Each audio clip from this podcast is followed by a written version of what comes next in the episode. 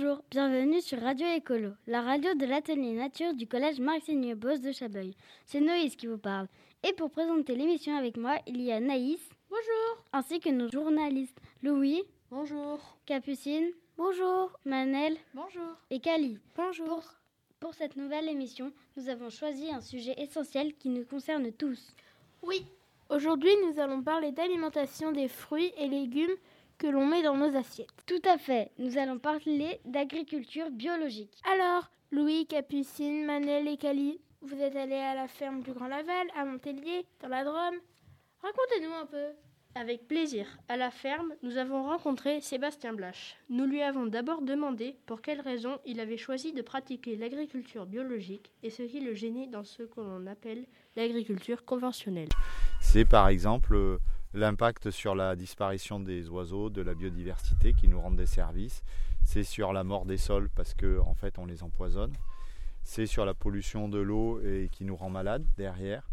Donc du coup, l'intérêt euh, de continuer dans cette technique nous semble, me semble absolument pas une bonne idée. Donc c'est pour ça que j'ai choisi l'agriculture biologique. Cela veut dire que l'agriculture biologique, elle, ne fait pas tout ça? Non, car en agriculture biologique, on n'utilise pas de produits chimiques de synthèse comme les pesticides et les engrais sont toujours naturels. Mais comment protéger les cultures des insectes ravageurs si on ne met pas d'insecticides? À la ferme, il y a deux moyens principaux qui sont mis en œuvre pour ne pas avoir besoin de produits chimiques. D'abord, Sébastien et Elsa, sa compagne, pratiquent la polyculture élevage. Cela signifie qu'ils ont de nombreuses cultures en association avec des animaux d'élevage, surtout des brebis et des poules. Et le deuxième moyen qui est utilisé à la ferme pour remplacer les produits chimiques de synthèse, c'est l'accueil de la faune sauvage, que ce soit les oiseaux, les mammifères ou les insectes. Mais ça ne doit pas être facile puisque la biodiversité dans les milieux agricoles est en déclin. C'est vrai, une étude du Muséum national d'histoire naturelle publiée en 2018 a montré que les oiseaux de milieux agricoles ont diminué de 33% en moyenne depuis 1989. Oui, mais à la ferme du Grand Laval, ce n'est pas le cas. Tout y est mis en œuvre pour accueillir les animaux sauvages. Et ça marche? Ça marche même très bien. Nous avons demandé à Sébastien si ce fonctionnement de la ferme avait un impact sur la biodiversité. Oui, nous on voit l'impact qu'on a, par exemple, c'est euh, un retour de la biodiversité sur la ferme.